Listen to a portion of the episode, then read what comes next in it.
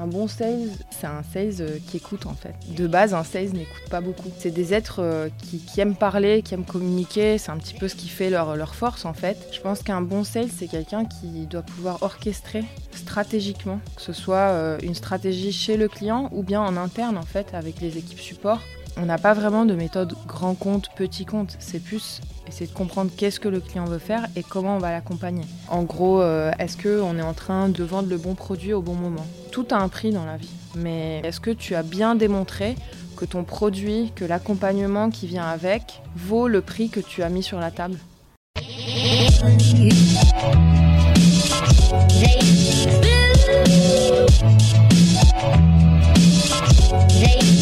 Bienvenue sur le podcast de We Are Sales by DCS. Je suis Corentine, cofondatrice de Dreamcatcher Sales, l'agence de recrutement et de consultants experte en business développement. Nous partons ensemble à la rencontre de personnalités inspirantes de la vente, entrepreneurs, directeurs commerciaux et bizdev. Nous vous partageons leurs histoires et tips pour mieux explorer cet écosystème et vous rappeler que nous avons l'un des plus beaux métiers du monde, celui de remettre l'humain au cœur des affaires. Pour cet épisode, nous quittons notre écosystème français pour accueillir Sarah Chidiac. Bonjour Sarah. Bonjour. Alors Sarah, toi tu es en fait consultante en stratégie commerciale pour Cara que nous avons déjà interviewé et tu es aussi account manager Europe du Sud chez Databricks. Databricks qui est une licorne américaine qui est créée en 2013 mais qui a en fait ouvert ses bureaux en Europe en 2018 si je ne me trompe pas très belle licorne américaine euh, qui vulgarise, mais tu vas nous expliquer tout ça, euh, le big data euh, et, l'intelligence artificielle auprès de ses clients. Et donc, du coup, bah, c'est ton job à toi aussi en tant que sales chez Databricks de vulgariser en fait des, des produits complexes et techniques pour tout simplement bien comprendre les besoins en fait de tes interlocuteurs et qu'ils comprennent qu'ils ont besoin de toi, que tu vas être celle qui va en fait apporter la solution. Et c'est ce que l'on va explorer ensemble aujourd'hui. Tu vas nous dire comment tu fais, comment est organisé Databricks pour arriver à cet exploit. Est-ce que dans un premier temps, pour ceux qui ne connaissent pas justement Databricks, tu pourrais simplement nous expliquer ce que fait Databricks? Qu'est-ce que tu vends?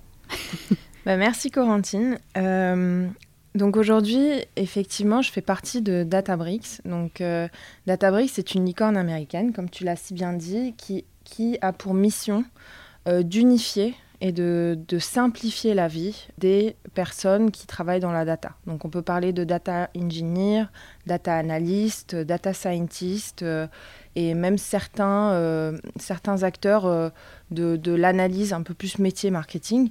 Et en fait l'idée c'est de pouvoir leur mettre à disposition une plateforme qui simplifie la collaboration, la scalabilité et la facilité de leurs projets en démocratisant en tout cas la donnée au sein de leur entreprise.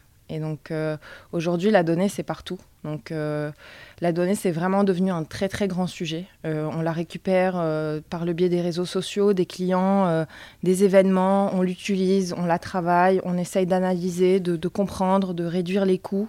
c'est ce qui fait la richesse des entreprises, en fait. Exactement, de diminuer le risque. Et en fait, Databricks a pour mission, en tout cas, de voir aboutir ces projets euh, c'est des projets qui sont très complexes, beaucoup plus qu'on ne le pense. Et en fait, euh, pour les faire aboutir, il faut pouvoir rendre la chose un peu plus simple, un peu plus collaborative et, euh, bien, bien plus bien plus démocratisée, en tout cas au sein des entreprises.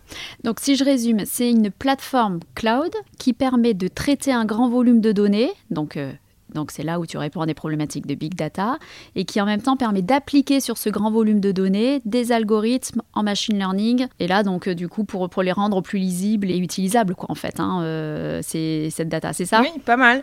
Alors plus concrètement, effectivement, on est euh, donc on est sur le cloud, on est présent sur les trois plus grands clouds du marché, bientôt d'autres j'espère.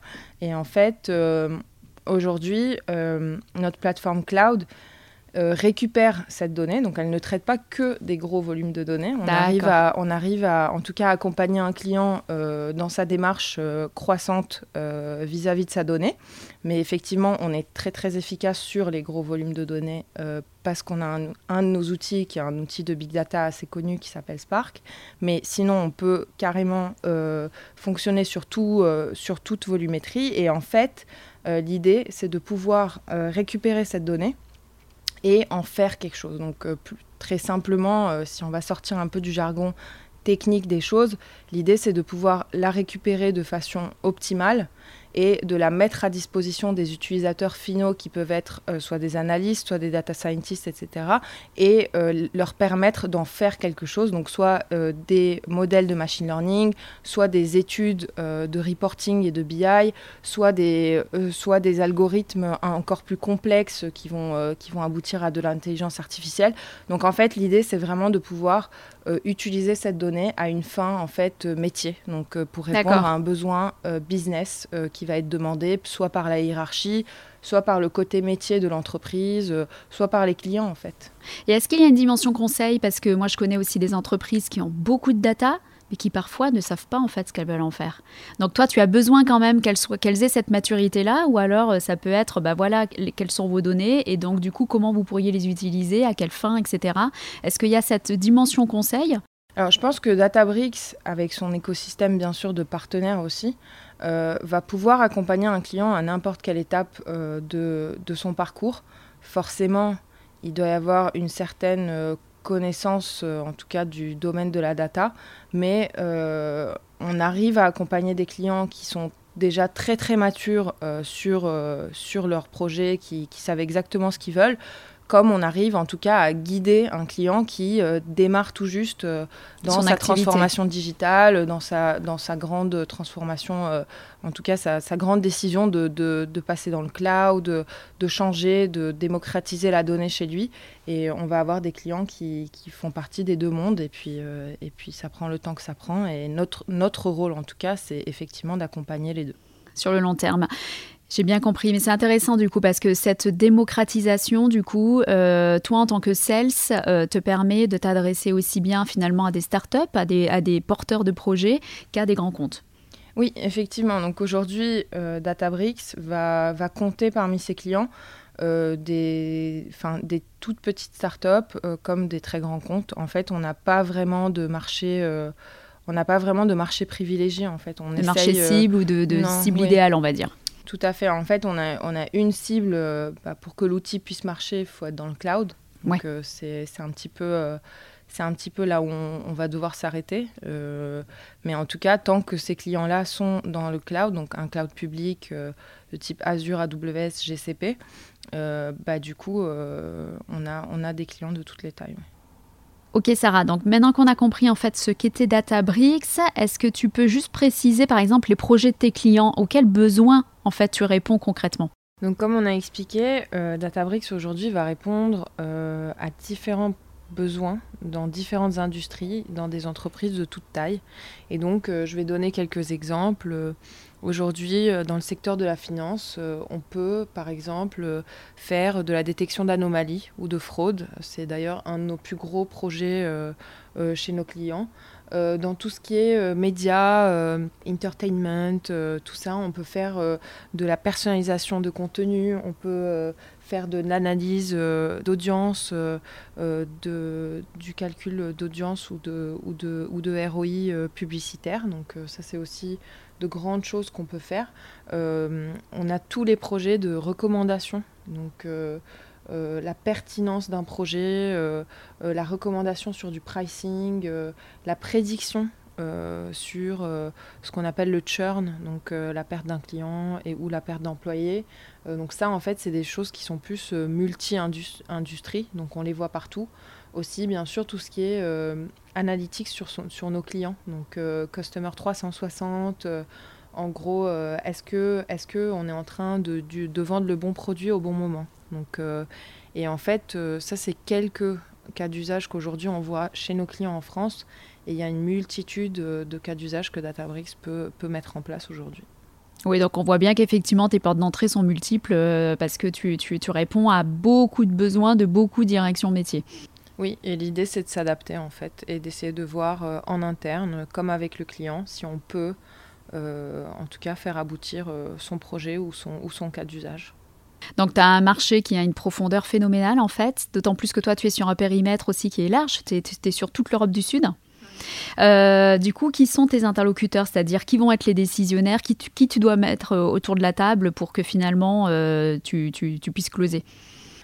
Alors, notre marché est très très large, mm. notre produit l'est aussi, donc on répond à énormément de besoins. Et donc, euh, de par ce fait, je pense que je dirais que j'adapte en fait euh, mes interlocuteurs au projet sur lequel je travaille. Donc, comme j'avais expliqué il y a 2-3 minutes, Databricks, le but, c'est d'aller chercher cette donnée et de pouvoir répondre d'une manière ou d'une autre, donc par le biais de la data science, de l'analytique ou autre, de répondre à une problématique métier. Donc en fait, mon rôle en tant qu'account manager, c'est de m'assurer qu'en fait, à la fin de la journée, ce projet-là, il est vu le jour, mais il est aussi créé un ROI au, client. Et donc si euh, ce projet-là va être mené, disons, par euh, un CDO, donc Chief Data Officer, ou un CTO, Chief Technology Officer, mais euh, pour son client, ou pour son CEO, ou pour son équipe marketing, en fait, pour moi, idéalement, il faut que toutes ces personnes-là, en tout cas, soient incluses et comprennent que l'idée, c'est de vraiment faire aboutir ce projet-là et de voir le résultat. Et donc, euh, mes interlocuteurs premiers vont souvent être les personnes en charge du projet.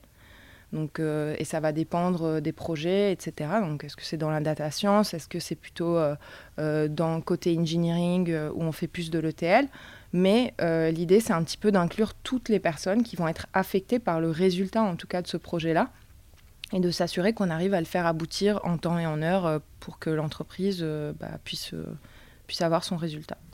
Alors du coup, finalement, tes cycles de vente, c'est un calqué sur le temps de projet en fait de, du client, quoi. Ça peut être court comme ça peut être long. Oui. T'as pas, pas de cycle de vente défini. Oui et non. Donc oui, ça peut être court comme ça peut être long. Donc j'ai vécu les deux. Enfin depuis deux ans et demi chez Databricks, j'ai vécu un petit peu les deux.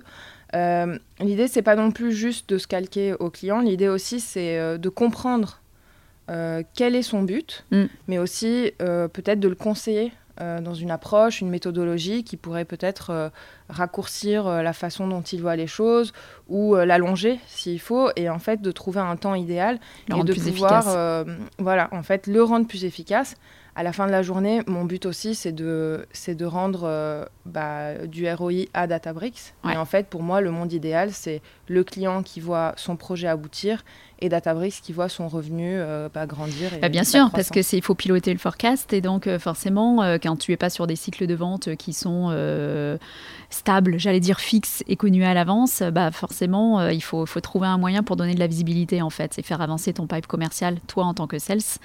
Et, euh, et, en même temps, dès le départ, tu l'as très bien exprimé, il faut que très vite, en fait, tu parles de, du ROI du client.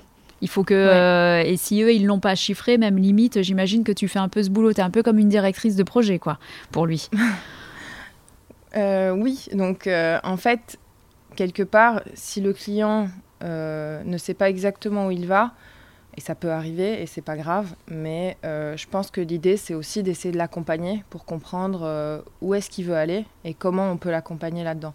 Et quelque part, ça, ça, a beaucoup changé la façon dont je forecast, euh, enfin depuis mon, en tout cas depuis mes anciennes expériences, parce qu'en fait j'arrive à voir mon forecast et à inclure dedans les projets de mon client et euh, les besoins de, mon équipe commerciale en termes de quarter euh, ou d'années, etc. Et donc, euh, quand on arrive à faire un bon mix entre les deux et qu'on a un bon, un bon contrôle en fait sur la situation et le projet, bah, le forecast en fait ça devient assez naturellement, enfin ça devient logique. Et, et, si tu as suffisamment de projets, si tu as suffisamment de pipeline, je pense que c'est un mot qui parle à beaucoup de gens. Oui. en tout cas, nos auditeurs. En fait, oui tu arrives finalement à, couvrir en tout cas euh, ton année commerciale correctement sans avoir à euh, bah, rusher son client ou, euh, ou pousser des projets, etc. Donc ça, ça, devient plutôt naturel en fait. D'accord sans lui mettre la pression en fait pour qu'il oui,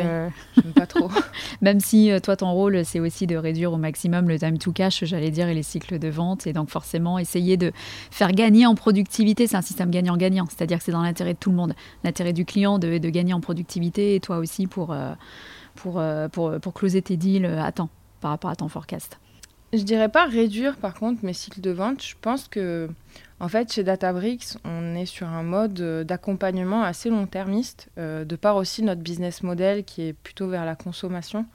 Et en fait, euh, je pense que effectivement, un cycle de vente doit être bien structuré. On doit avoir un but commun, que ce soit vis-à-vis de, notre, de notre équipe commerciale en interne et du client, donc qu'on soit très bien aligné.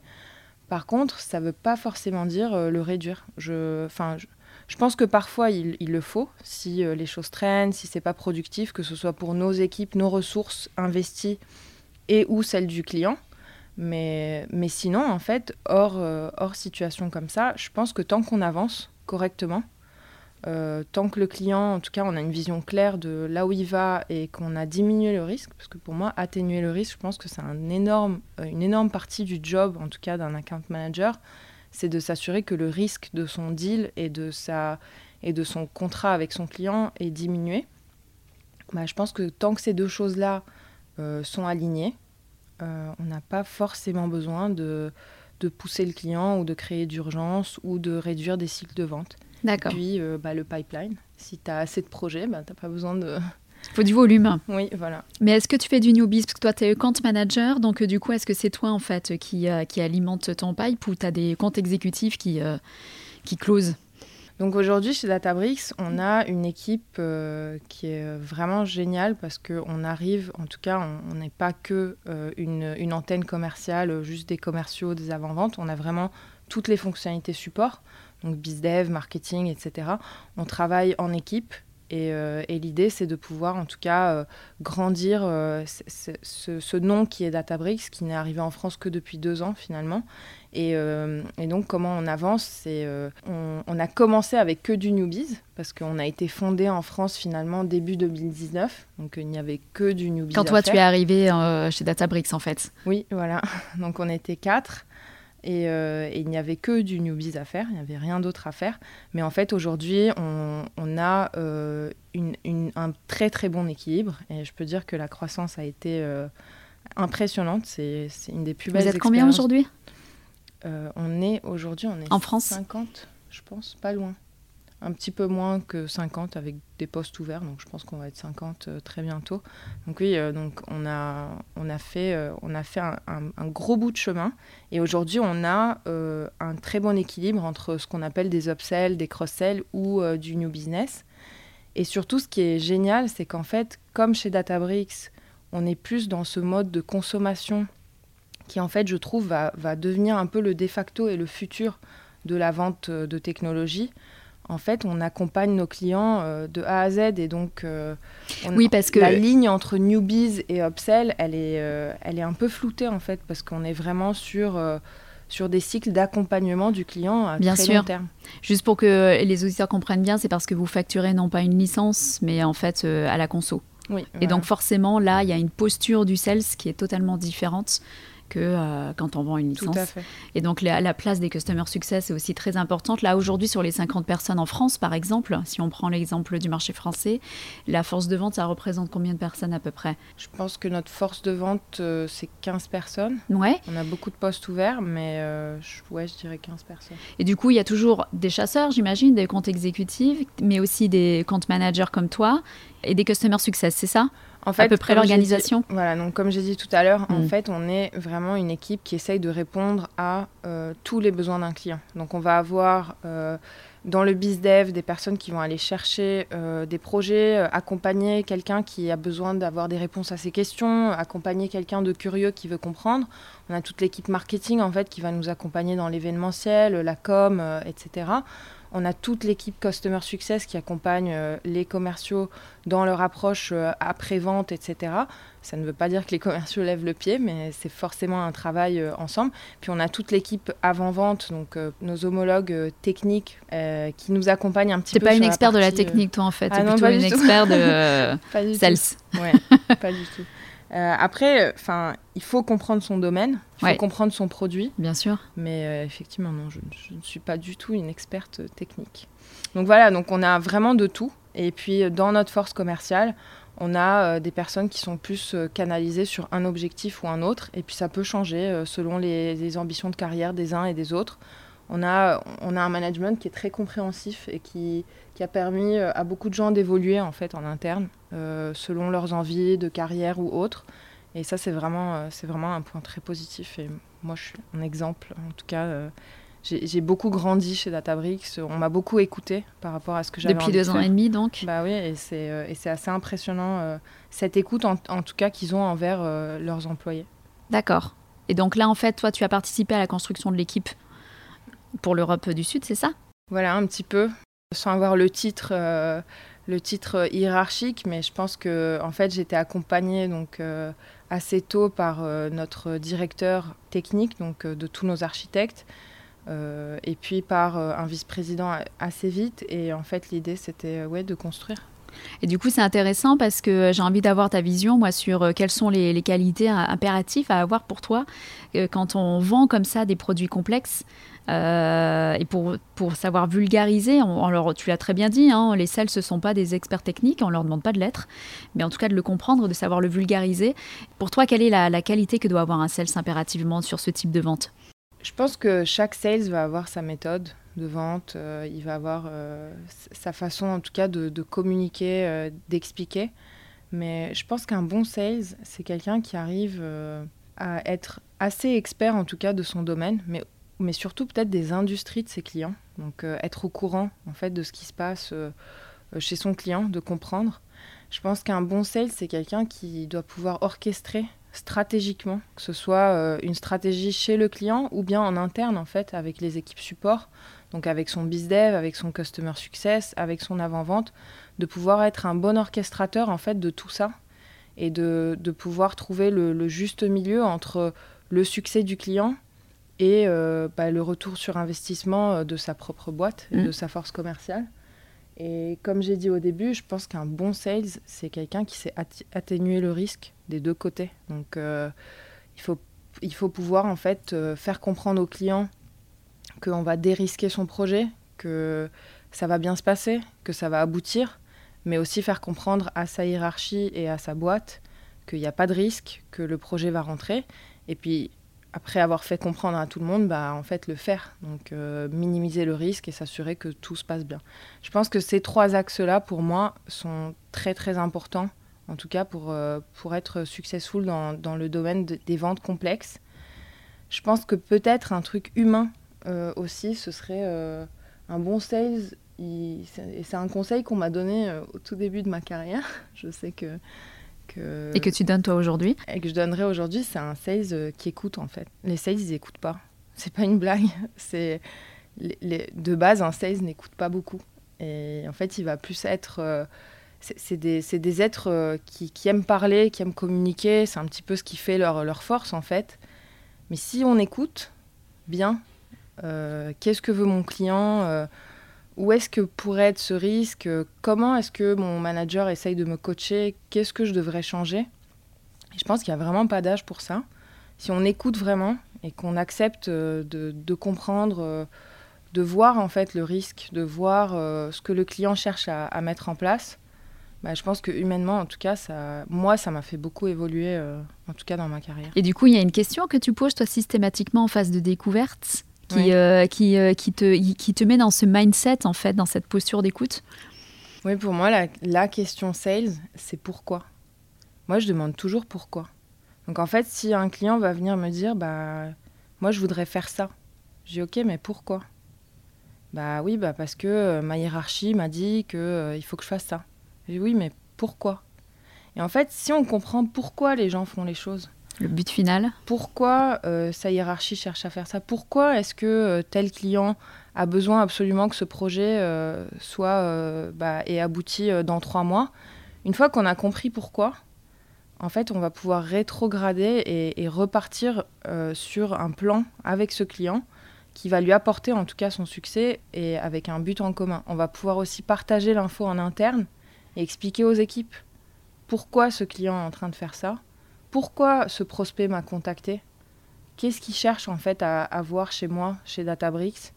Et en fait, plus on a une compréhension du pourquoi, pourquoi les gens font les choses, est-ce qu'il a envie d'être promu ce client, est-ce qu'il a envie de briller dans sa nouvelle boîte? Et moi je vais l'aider à briller. Est-ce que mon partenaire euh, euh, est en train de, de, se battre pour un gros projet chez un client et il faut que je l'aide? Et en fait, plus les gens se comprennent, plus nous en interne on peut aller les accompagner euh, de la meilleure façon possible. Donc moi, je demande tout le temps pourquoi. Et puis parfois, ça agace, mais il faut trouver des bonnes, euh, des bonnes déclinaisons de la question, euh, essayer de comprendre pourquoi les gens font les choses en fait.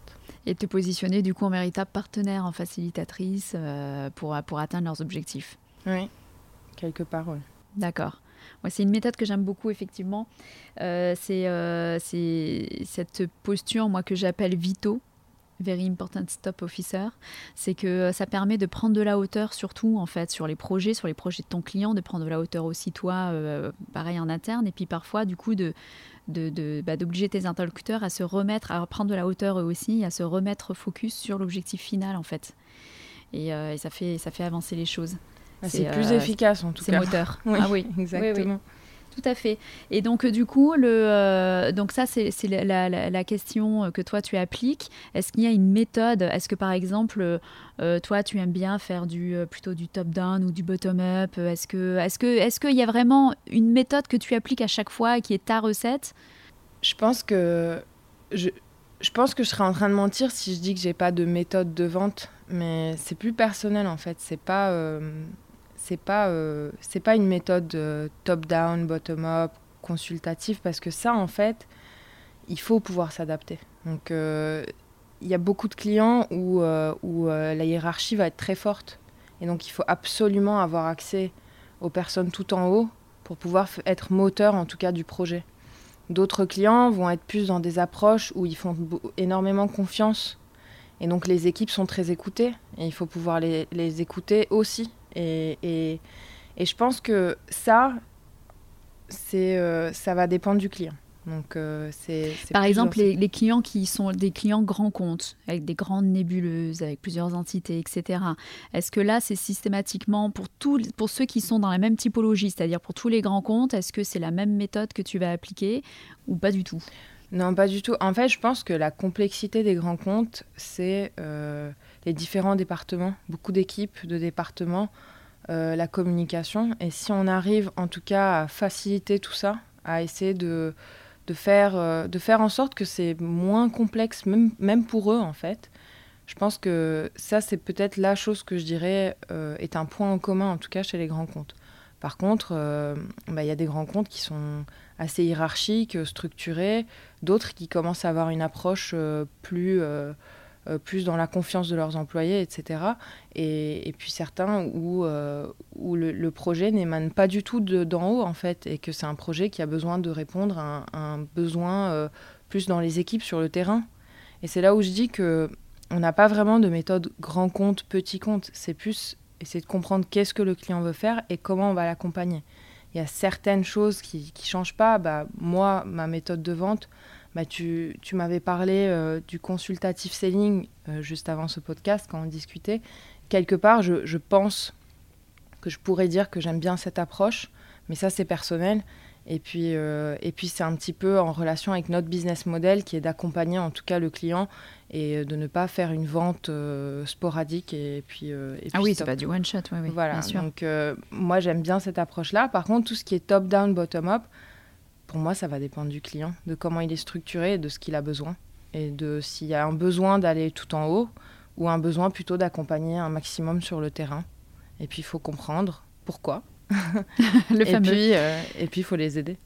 Oui, tu te rends indispensable en fait auprès de tes, de tes clients et, euh, et, comment tu instaures ce climat de confiance? Parce qu'il faut qu'ils puissent aussi t'écouter et du coup avoir confiance aux conseils que tu vas, que tu vas leur donner. Est-ce qu'il y a pareil, il y a un petit truc? Parce que le, pour qu'ils répondent aussi à ton pourquoi, il faut qu'ils aient confiance en toi, pour qu'ils te donnent les vraies raisons, les vrais moteurs si tu veux de leur, de leur projet. Je pense que globalement, la confiance, à la fin de la journée, on est tous humains et je pense que la confiance, ça prend un peu de temps. Et ça, c'est normal. Après, je pense qu'il y a beaucoup de choses que un ou une commerciale peut faire pour en tout cas inspirer cette confiance. Je pense qu'il ne faut pas survendre, il ne faut pas essayer de, de penser qu'à soi, euh, à, son, à son quota, à son forecast. Je pense qu'il faut vraiment euh, montrer en tout cas à ce client que l'idée c'est de trouver un juste milieu entre ma vente et votre projet, monsieur le client. Et, très souvent, en fait, pour moi en tout cas, ça ne sert à rien de cacher le fait que oui, j'essaye de faire une vente. Je pense que l'approche la plus, en tout cas la plus directe, la plus transparente, risque de, de, passer en fait mieux que euh, si euh, je vais juste dire au client, euh, je suis là pour vous, il n'y a que vous qui comptez, etc je pense que quelque part, étant humain, euh, travailler ensemble dans le temps, c'est aussi dire aux gens, bah oui, certes, moi je suis là pour vendre. Par contre, l'idée, c'est de trouver un juste milieu entre ce qu'il vous faut et euh, mon, mon ROI envers, euh, bah, en tout cas, mon entité commerciale. Un peu comme si tu construisais ton deal finalement. Tu co-construis avec ton client, c'est-à-dire que finalement la transparence que tu demandes à ton client pour qu'il te réponde à tes pourquoi, bah toi tu lui, par effet de mirroring, tu lui donnes aussi la transparence. Tu lui donnes tes intérêts à toi aussi. Comme ça au moins ça instaure un climat de confiance et vous allez co-construire ensemble la, manière dont vous allez collaborer. Quelque part c'est ça en fait. Bah, je l'avais pas vu comme ça, mais oui, effectivement, en fait, euh, je pense que si lui m'explique pourquoi, bah, en fait, c'est juste logique que moi aussi je lui explique euh, pourquoi. Donc, euh, je lui explique.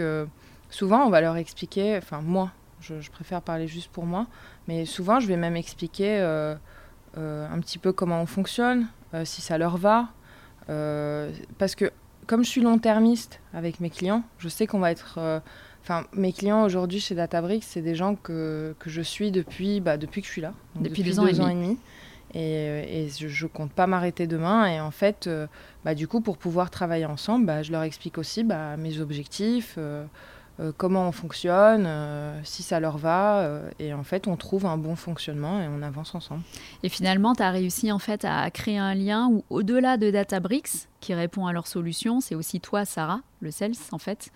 Euh, qui, euh, avec qui euh, ils aiment travailler peut-être. Et, et, mais c'est aussi le boulot d'un sales, hein, c'est vraiment de faire la différence. Si on est sur un marché concurrentiel, finalement, c'est de, de, de, se, de se différencier, non seulement par la posture du produit, enfin par le positionnement, j'allais dire, du produit, mais aussi par la posture du, du commercial. Oui, je pense que déjà on est sur un marché, donc le monde de la data, c'est un monde qui grandit, mais à une allure, c'est assez impressionnant. On est sur un marché assez concurrentiel où, euh, par contre, on est assez à l'aise avec notre produit. Donc, euh, on a d'autres, il y a d'autres, euh, il y a d'autres acteurs du marché qui vont répondre à différents besoins et qui vont bien y répondre. Mais en fait, nous, le focus, c'est plus, c'est plus parler de nous et de notre client. on n'est pas vraiment dans dans le, le, besoin de différenciation absolument. en fait, on est plus dans, dans la force de ce que nous, on peut apporter et de comment en fait on va pouvoir apporter ça à long terme. Après, si un autre produit va répondre à une autre partie du projet, bah ça c'est au client de, prendre sa décision. Mais en fait, l'idée avec, avec moi et mon client, c'est euh, de lui expliquer comment moi je vais être là à long terme pour l'accompagner et euh, quelle est la force de mon produit, en tout cas sur son projet. Après, indispensable, euh, idéalement. Oui, toi, tu restes focalisé en tout cas sur euh, les objectifs de ton client et puis les tiens, enfin l'avancée de, de, ton pipe. Tu regardes pas trop ce qui se passe à côté en fait. Non, pas trop. Enfin, c'est déjà, euh, il y a déjà pas mal de boulot, j'allais dire, en matière d'infos à aller chercher parce qu'il faut que tu comprennes le secteur, l'écosystème de ton client. Il faut que toi-même, tu continues aussi à enrichir ta culture sales pour euh, peut-être appliquer enfin aussi des autres, comme le font nos auditeurs d'ailleurs, mais tout en restant toi-même, hein, tu l'as très bien dit. Et puis par rapport à ce que tu nous as dit, finalement, tu, tu les as distillés, tes conseils, c'est-à-dire qu'il faut savoir s'adapter à son client et non pas à chaque fois appliquer tout le temps les mêmes méthodes, pas parce qu'il y en a une qui marche qu'elle va marcher chez, chez euh, tous les, pardon, les interlocuteurs ou dans, chez toutes les cibles. Il faut savoir s'adapter tout simplement à son client, à son prospect et, à son, et au contexte. Et euh, donc l'adaptabilité, tu l'as très bien dit, savoir prendre de la hauteur, se montrer curieux pour euh, bien comprendre aussi l'écosystème. Écouter. Écouter, bien sûr, le principal. Et, je pense qu'effectivement, comme tu dis, c'est déjà énormément de boulot en fait que de comprendre réellement l'industrie de son client, son propre produit, le projet de son client, et puis pouvoir adapter ça à chacun de ses clients. Je pense que si en plus on passe du temps à stresser sur la compétition, qu'est-ce qu'ils sont en train de faire, euh, pourquoi, comment on va se divertir. Bah, en fait, moi, en tout cas, je préfère canaliser mon temps. Et je pense que c'est un petit peu ce qu'on fait, en tout cas dans l'équipe, bah, sur comment nous, on peut apporter de la valeur à nos clients, plutôt que passer du temps sur qu'est-ce que les autres font ailleurs, en fait. Comment tu fais pour bien comprendre son écosystème? Est-ce que tu t'inscris systématiquement à, des newsletters qui, parlent, parce que tu es dans tous les secteurs, là, tu n'es pas spécialisé, tu n'as pas de verticale euh, particulière. Donc, du coup, est-ce que tu t'inscris aux newsletters? Est-ce que tu vas interroger systématiquement les futurs utilisateurs? Est-ce que tu vas... Enfin, voilà, comment tu fais, toi? Alors déjà, j'ai la chance d'être accompagnée par une équipe de marketing et de bizdev qui, ont la connaissance client, qui sont assez, euh, qui sont assez ouf parce qu'en fait, aujourd'hui, Databricks, avec sa croissance, on est obligé d'être au courant, en tout cas, de, beaucoup de choses sur le, marché, donc que ce soit comment vont les industries de nos clients, comment vont nos clients, euh, quels sont les projets, les cas d'usage, euh, etc. sur le marché. On a même une équipe euh, qu'on appelle Go-to-Market, qui s'occupe en tout cas de tout ce qui est industrie, donc spécifique. Moi, c'est vrai que je suis un cas un, petit peu différent parce que arrivé au tout début, j'ai eu des clients un petit peu dans toutes les industries. Aujourd'hui, forcément, on a une force commerciale, donc je, je ne gère plus je ne gère plus autant de comptes, mais, euh, mais j'en ai un petit peu dans tous les secteurs. Et moi, ce que je fais, enfin ce que j'aime faire, déjà, c'est m'abonner effectivement à, tout ce qui a rapport avec les industries de mes clients. Donc j'essaye d'écouter, de, m'instruire, de comprendre comment ça va. Donc ça, c'est plus globalement. Mais avec ma BizDev et mon équipe marketing, en fait, on essaye euh, constamment de créer, que ce soit des ateliers, des workshops, des conversations euh, avec nos clients où en fait on va comprendre bah, quels sont leurs sujets d'actualité, comment on peut les accompagner là-dessus, euh, qu'est-ce qui se passe en fait chez eux et même chez nos prospects. Et du coup en fait, euh, une fois que tu as compris une industrie, tu peux déjà calquer un petit peu sur différentes boîtes. Et puis une fois que tu as compris un client, euh, quelque part en fait tu arrives à grandir. en fait ça devient plus organique la croissance tout seul parce qu'ils deviennent habitués en fait à, t'expliquer, à te parler et, du coup l'information vient euh, graduellement. Le conseil que je donnerais à une personne qui arrive au tout début et qui donc n'a pas encore euh, de clients, euh, qui, qui, doit construire de zéro, c'est vraiment de participer à un maximum de webinars, d'écouter des podcasts, d'aller en événements, d'essayer d'appeler un maximum. Donc la prospection, moi je suis une ancienne bizdev donc ou SDR et et je pense que bah, ça revient à écouter, donc euh, vraiment euh, essayer d'absorber un maximum d'infos.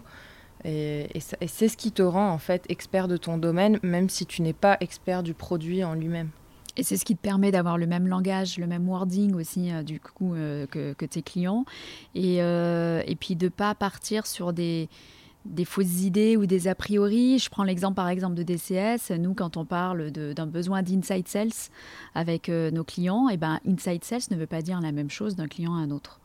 Exactement. Et je pense que pour être pertinent, une fois que tu t'es bien imprégné, en, tout cas de l'écosystème de ton client ou de ton futur client, toujours s'assurer, oui, que vous êtes un petit peu sur la même longueur d'onde. Ça peut être une faute, enfin une faute, non, mais ça peut être quelque chose qui arrive à certains commerciaux où euh, ils vont voir un projet là où il n'y en a pas, où ils vont essayer de, de faire aboutir une vente euh, sans voir le risque.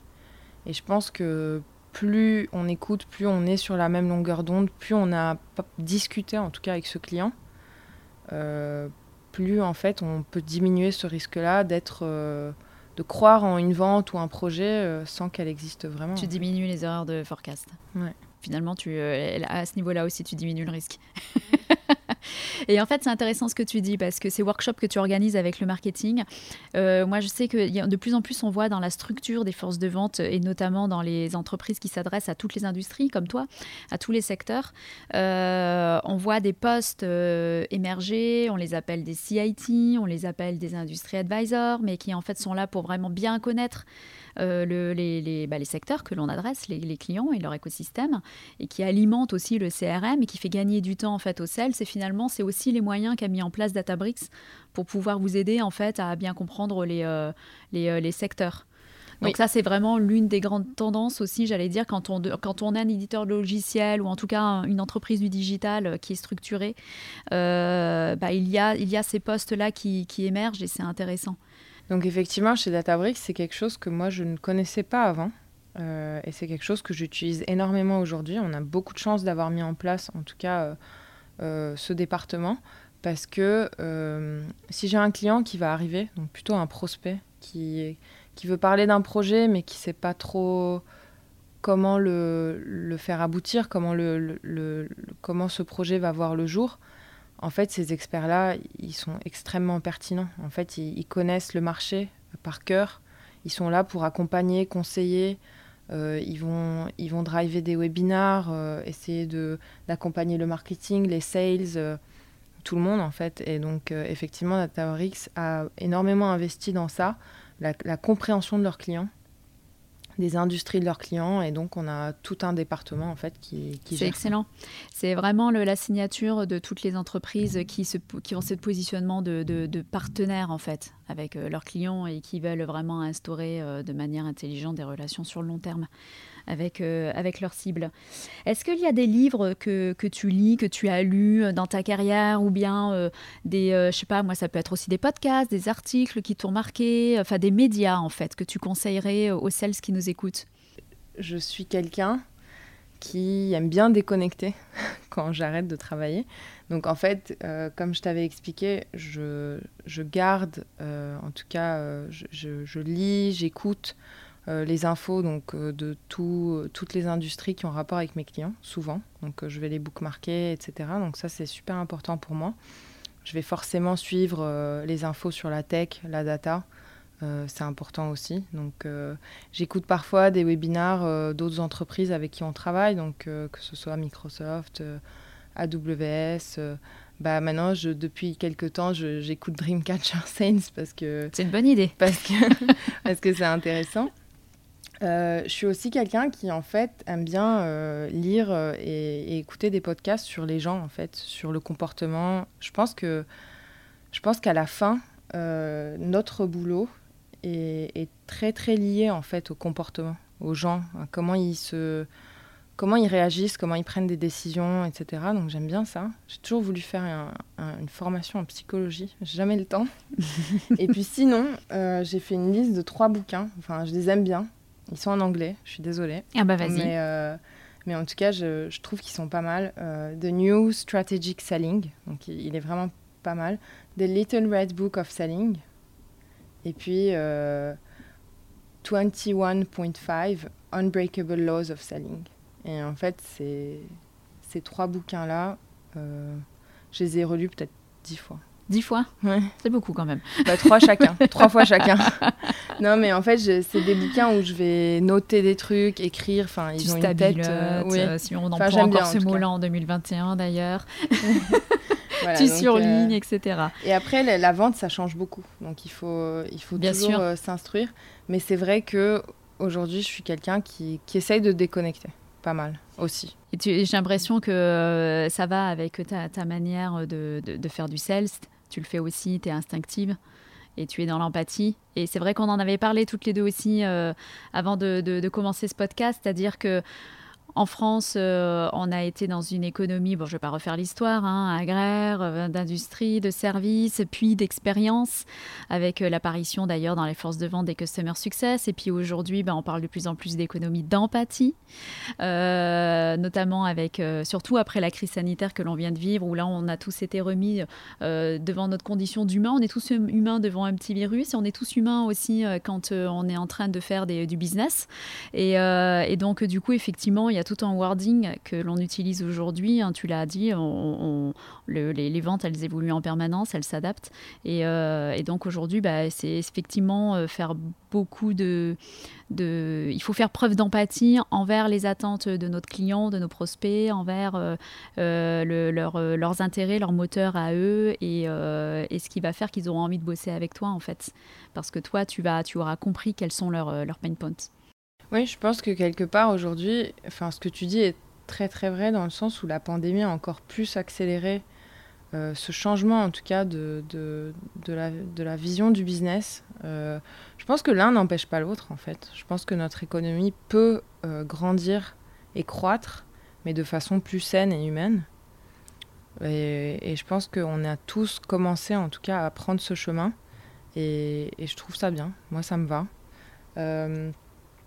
Quelque part, euh, s'instruire, mais aussi déconnecter, je pense que ça fait partie de ça pour moi. Et c'est pour ça que j'essaye de faire un mix des deux. Et puis, si j'ai pas envie de lire un bouquin euh, sales, bah, je vais lire un, un roman. Et c'est pas grave. Bon, de toute façon, il faut envoyer de la bonne énergie hein, pour être sales. Donc, il faut savoir aussi ce qui nous fait du bien pour, euh, pour pouvoir après être positif. Et, euh, et plus, en fait, on envoie des énergies positives et plus on en reçoit également. Donc je pense que tu es bien dans cette lignée-là. Et est-ce qu'il y a un outil qui t'aide aussi dans tes fonctions? Donc de manière plus pragmatique, j'allais dire, est-ce qu'il y a un outil sales qui pour toi est juste indispensable? Ça peut être un outil pour aller chercher des coordonnées, ça peut être un outil pour, je sais pas, pour automatiser en fait une étape. Est-ce qu'il y a quelque chose que toi tu aimes bien utiliser? Bah moi j'ai envie de te dire Cara parce que parce que c'est un outil qui en fait va va vraiment euh, démocratiser tout ce qui est productivité des sales, euh, management, automatisation de tous ces process-là. Donc c'est vrai qu'aujourd'hui, euh, bah, si je travaille sur leur enfin j'accompagne leur stratégie commerciale, c'est parce que j'y crois. c'est vraiment moi quand on m'a parlé de ce produit, je me suis dit c'est ce qui manque dans ma vie. Donc et c'est pour ça que que sur mon temps libre en tout cas je je, consacre euh, du temps, en tout cas, pour voir, euh, pour voir ça arriver. En attendant, mon CRM peut-être, mais euh, vraiment, enfin pour moi, il y a Vous un êtes gros sur gap CRM chez Databricks? On est chez Salesforce. D'accord. Pas de surprise. Que tout le monde connaît ici. Voilà. mais je pense qu'il y a un gap dans ce monde-là. En tout cas, c'est peut-être ma petite note moins positive, mais vraiment, je pense qu'il y a un gap dans ce monde-là. Et c'est pour ça que, je suis contente, en tout cas, de pouvoir travailler sur un outil qui, qui va répondre à une partie, en tout cas, de ce gap-là. D'accord. Alors du coup, tu nous as donné, ta, tu nous as partagé ta vision euh, d'un bon sales et je t'en remercie pour ça. Euh, moi, j'ai envie aussi de te demander, est-ce qu'il y a un conseil que tu pourrais donner euh, au moment où ça y est, ça se fait, euh, tu vas faire ton upsell, ton cross-sell, plus que du newbies aujourd'hui, hein, tu vas closer. Est-ce qu'il y a un petit conseil que tu as envie de donner aux sales qui nous écoutent où euh, tu leur dis bah, surtout ne faites pas ça? Ou alors au contraire, c'est à chaque fois, en fait, faites ce petit, ce petit geste-là ou ce petit. voilà, un, un, conseil quoi, que tu donnerais tout simplement pour vraiment bien sécuriser, parce que tu parlais de sécurité tout à l'heure. Oui, exactement.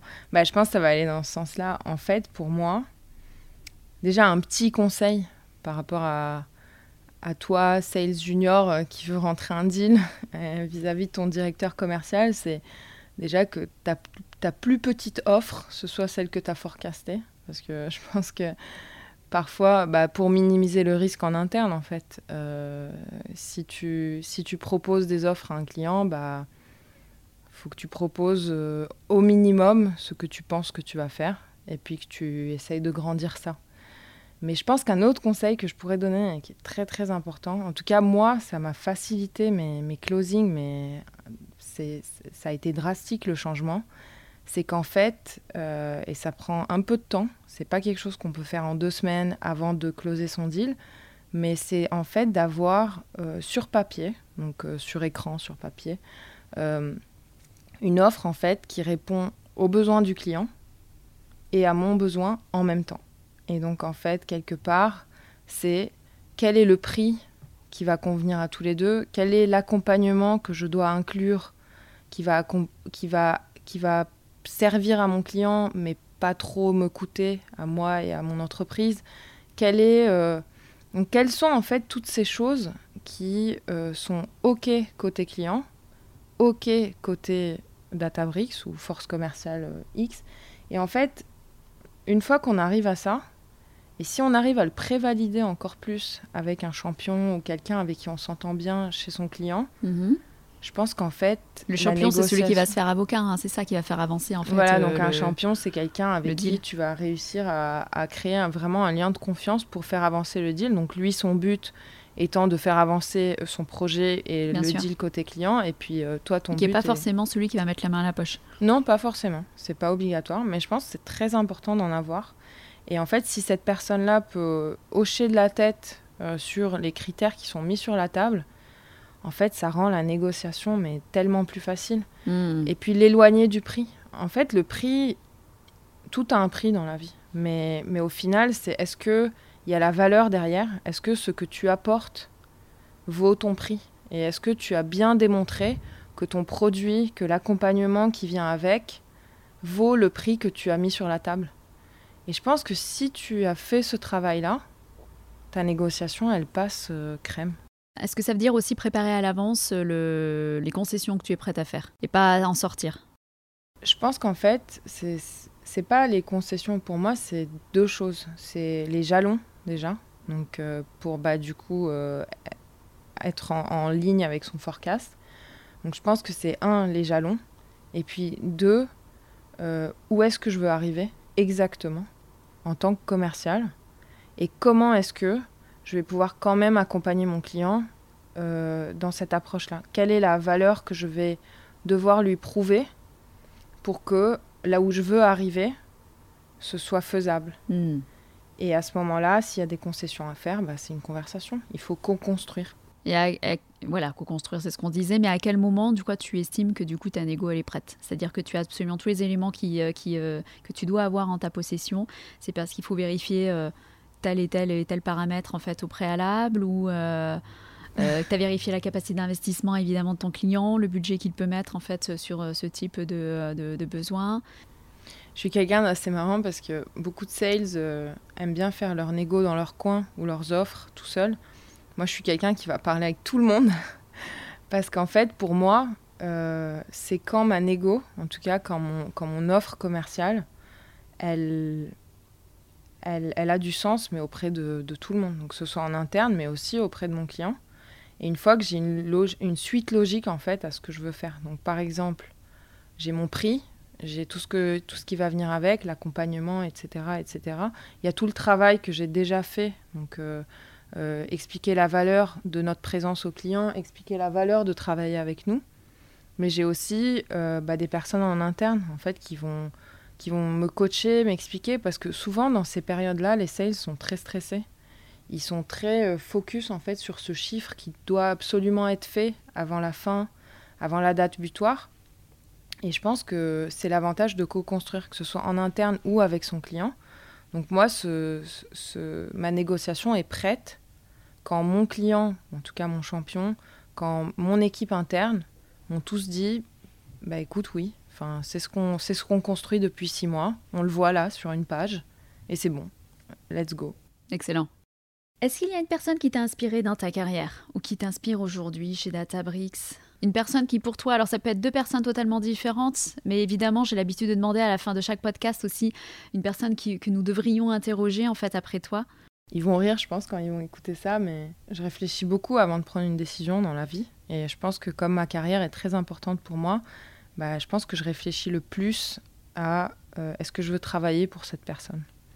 Donc pour moi, en fait, euh, les euh, cinq personnes pour qui j'ai travaillé jusqu'aujourd'hui, avec qui je m'entends très très bien si on n'est plus, si on n'est plus, si on n'est plus dans la même entreprise ou que je vois tous les jours parce qu'on est encore ensemble. Pour moi, forcément, elles m'inspirent. Enfin, elles m'ont beaucoup appris. c'est c'est comme ça que j'ai grandi en fait. Chacune de ces personnes, donc, je peux les citer si tu veux. Tu pourras les contacter. Mais en gros je pense que ma carrière a commencé avec Thibaut de Becker, donc chez Talent, qui aujourd'hui est vice-président euh, d'une compagnie de marketing. Euh, ensuite, il y avait Bridget Fox, qui a été euh, ma vice-présidente au tout début de Databricks et qui aujourd'hui a choisi plutôt un parcours de freelance dans la stratégie des ventes et qui donc est anglaise mais parle français et a géré plein de pays pour plusieurs boîtes. Donc c'est quelqu'un qui m'a énormément euh, inspiré. Et puis plus récemment, euh, je pense qu'il y a Guillaume Branderbourg qui aujourd'hui est notre vice-président Europe du Sud et qui euh, a construit je ne sais combien d'entités de zéro et qui les a grandis. Et puis bah, Craig Chance qui en fait est un mentor et, quelqu'un avec qui je travaille depuis longtemps et qui est notre notre senior directeur, mais plutôt pour les UK et, l'Irlande. Et donc, euh, et pour finir, bah, Lara, je pense, euh, Lara Canafer, qui, que tu connais, qui en fait m'a embarqué, en tout cas gentiment voulu que, que je travaille avec elle sur, euh, sur sa stratégie commerciale chez, chez Cara.